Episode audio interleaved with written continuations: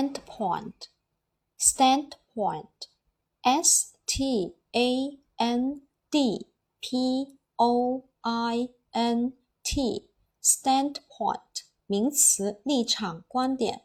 复数形式呢是直接在 standpoint 直接在后面加一个 s 给它就可以了。